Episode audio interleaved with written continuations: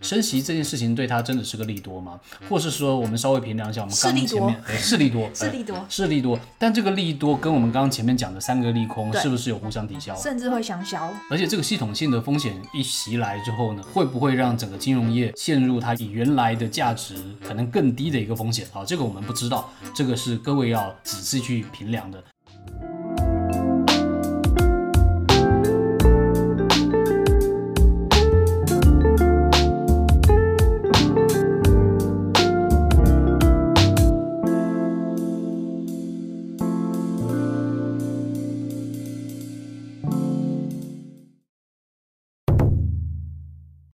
Hello，各位投资朋友们，大家好，欢迎收看《准持用者投资工作室》，我是老莫。大家好，我是 Julie，好，我们今天要来聊什么东西？我们就来聊一下防疫保单之乱好了。对对，最近好像挺多的朋友，在我身边的朋友也在跟我吐槽，就是啊、某一间啊 某一间，不好意思说，输不起啊什么的。对，然后这个其实影响蛮多人的哦。嗯，我们今天主要在聊，我现在身边有很多朋友在问说，嗯哇，金融股跌好多哦，甚至连年线都跌破了，到底金融股可不可以经常去买了？嗯嗯，大盘从万八跌下来之后，几次的反弹其实是靠金融股撑在盘拉的，没错。对，然后但这一次呢，就是严重的跌破这个大颈线，是因为金融股撑不住了。对对，所以说金融股为什么会选择在这个时候爆发，诶，也是我们可以去探讨一下后面的原因。那所以我们今天的内容呢，我们会分成几块呢，我们先跟大家聊一下，就是之前诶金融股它在涨什么啊，然后再来的话，我们会讲说诶这一段它在跌什么啊，然后最后面会讲到一些我们自己的一些啊 learning。没错。对，好，不然我们来先看一下金融股的走势。金融股，我们看一下，它在今年三月份拉一波很强的多头走势向上，那时候台股已经在跌了，没错然后就金融股它一枝独秀，为什么？然后这时候我们就要讲到这一段它到底在涨什么。嗯，在涨什么呢？对，那最主要就是跟央行升息有关系啊。在三月十七号的时候，央行突袭式的跟着嗯美国一起升息一码，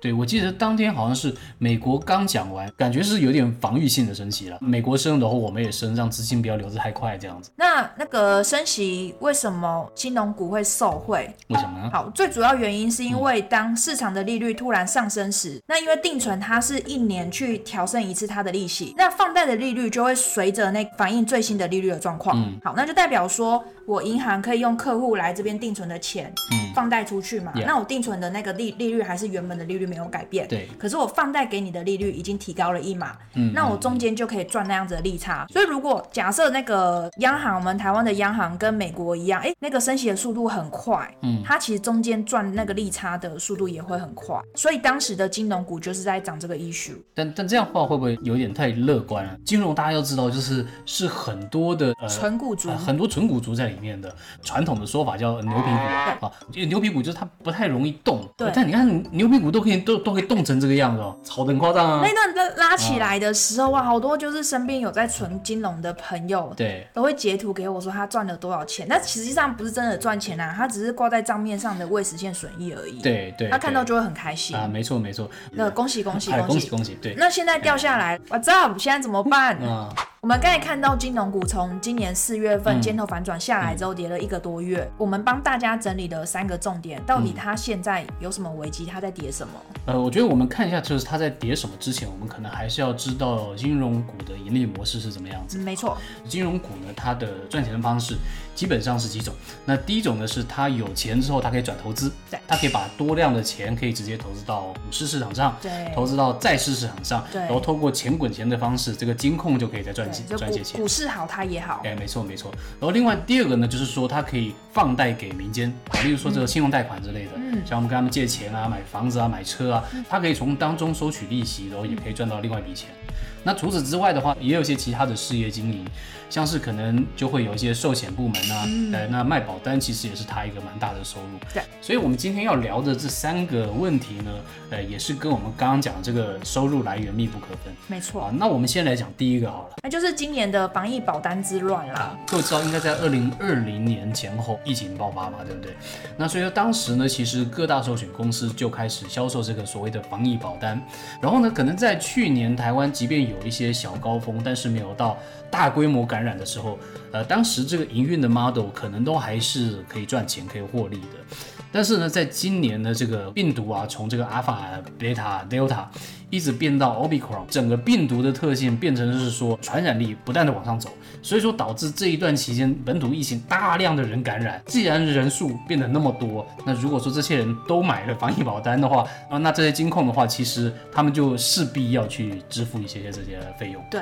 而且就他们的、呃保险金额跟理赔金额来比较的话，那一嗯呀定是理赔金额更多，对，一定是理赔金额更多哎啦，。对，可能本来他们算的 model 是说是一百个人里面有一个人感染，然后可能这样子算一算，可能还可以省一对两瓶，甚至可以赚对对对。而且我想一百个人里面九十多个人感染了，对，哇，那他这整个杠杆就失调了。对，所嗯以到目前为止，我们今天录影是五二零，统计到五二零，呃，整嗯个寿险的亏损在今年已经达到十八亿，而且只是在 right now 哦，我们知道现在每天的确诊人数都不断地在上升，没错那理赔也不是到现在马上去理赔嘛，他有时嗯候是等、等到之后才去申请，对，所以接下来的搞不好在六月份的理赔数字又会再持续的往上飙升。好，那我们聊个第二个原因吧，第二个原因就是嗯在于转投资，的亏 损。你接的 真好，目前讲都是亏损。对对对对对，好，转投资是什么呢？呃，刚才讲到第一个是股市，啊，股市从今年的元旦一直持续到现在，从万八跌到万六，然后我对们现在五二零哎，积极在守万六关卡，一万八跌到一万六，已经跌了十二趴，对他们来说也是亏损的。再加上，因为他们是整个企业去做投资的动作，所以势必他也要去做呃风险控制的啊部分。对对像比如说现在虽然股市在跌，好，但如果假设他们评估未来在股市的风险。破险的机会大，对，他们势必还是要去做一些停损的动作。嗯，没错没错对，，这样才比较好跟整个企业交代嘛。啊，所以他们会杀低嘛。我们不要讲杀低啦，他们就是做一些资金的风险控制考量啦。啊刚才讲的是股的部分，那我们现在就来讲一下债的部分。啊，对，嗯，美债最近殖利率飙升嘛？为什么？因为它价格掉下来了。嗯金融它也会投资债，跌到某一种程度的话，哈，就呃不是说履约的时候他们可以啊拿回那个就好了，可能他们也一定要到一个停损点，他们自然会被逼着要卖出。对，嗯，对。但其实除了美债以外，还有另外一个还有一个 蛮大大家的疑大点。家比较耳熟能详的就是俄罗斯的债券，然后俄罗斯现在呃很多债券即将要到期，嗯，而这破险部分不是只有台湾有这样的问题，其实嗯别的国家也都有这样的问对题。 ，global 都是这样子。嗯像台湾的五大金控，目前在俄罗斯债券的破险高达千亿元，所以俄罗斯有可能不履约俄罗斯有可能不履约的。啊。那如果是这样的话，那那这个钱而且就现在完全拿不回来了。而且现在美国对嗯俄罗斯进行经济制裁嘛，搞不好俄罗斯就直接趁机摆烂啊！好啊，你都对我经济制裁了，嗯，我还怕你不成？那那除此之外的话，还有一个不太确定性放在前面，因为很多人对接下来的经济形势没有那么看好。对如果说经济形势开始收缩的话呢，其实放贷出去那个收不回来这个坏账比例是有可能提高的。对，到时候就是有钱不想赚的问题了。就是即便你知道你放出去有人跟你借，但你担心收不回来，金融业它也不太会去继续去放。所以这个地方呢，我们也可以稍微注意一下啊，因为好像在美国的部分的一些机构已经有提出相关的问题了。那台湾会不会有一些潜在的医学，我们也可以关注一下。没错，好，所以这是呃三个它在跌的原因，我们再 recap 一下。第一个是寿险的亏损，没错。另外第二个是转投资的亏损，以及第三个可能在前面放贷慢慢减缓的一个问题。我稍微总结好。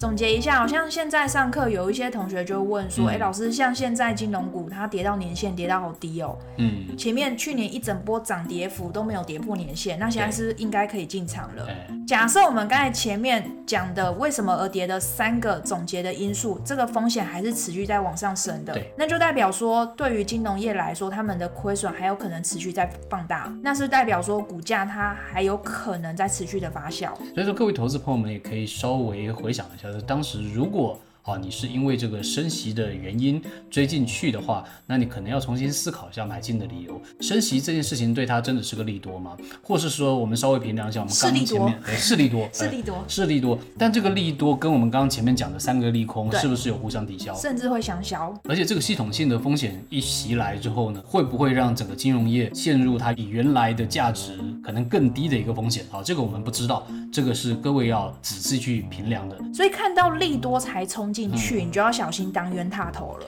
对，有可能就追在一个相对高的地方。没错，没错。我们画面上可以看到现在跌破年线嘛，然后再来的话，这里有一个平台区，那平台区这样描绘下来说，哎、这量很大嘛，然后会不会跌到这边？哎、刚好跌破年线，又来到这平台区，然后这又是大量区，会不会就止跌了？要小心哦。假设我们刚才三个风险成立，然后又持续的风险在往上升的话，支撑都有可能再继续往下破。那利空持续发酵的话，支撑也没有办法撑。然后再来，大部分想要买金融股的主要是纯股，当然如果能够兼赚价差，那会更棒。嗯，对，小朋友才做选择嘛，我全都要，我纯股也要，股息也要赚，我价差我也要赚。对，像有朋友就分享他们买金融股的方式，嗯哦，就有些人是喜欢在除权洗完之后呢，诶，就会来到一个相对低点的时候进进场买进，嗯，更或者是有可能是每个月定期定额的扣款，那他已经打定主意的，不管你怎么涨怎么跌，嗯，我我都随便你，那我就是报一个很长 long term 的时间，嗯，如果你是真的是因为这一段的利多行情而追进去看金融股的话呢，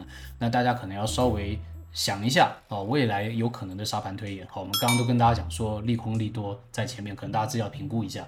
如果说你是长期定存的话呢，自己可以考量一下这个， 一张不买奇迹自来，还要是考量这个吗？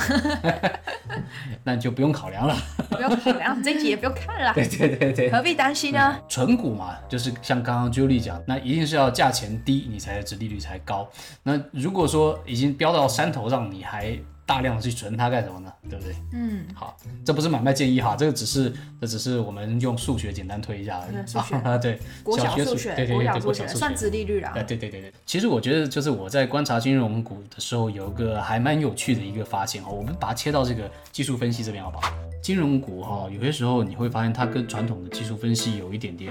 呃失真的地方。脱钩嗯呃，对对对，不能讲失真，就比较脱钩了。就是呃，可能经常性我们看到的呃常用的支撑压力指标，在金融股这边呢，不一定能够百分百对得上。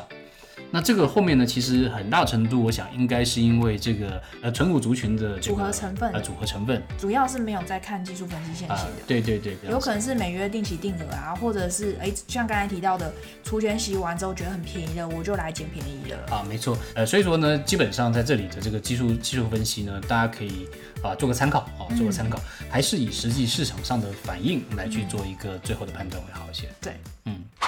好，那这就是我们今天跟大家分享的所有的内容了。那既然讲到这个防疫保单啊，大家也要稍微注意一下自己的身体。最近这个疫情还是比较严重的，无论你有没有买防疫保单，呃，自己的身体一定是最重要的。嗯，好，好，那如果各位喜欢我们的节目的话呢，欢迎帮我们订阅、按赞还有分享。好，那我们就下礼拜见喽。拜拜，好，拜拜。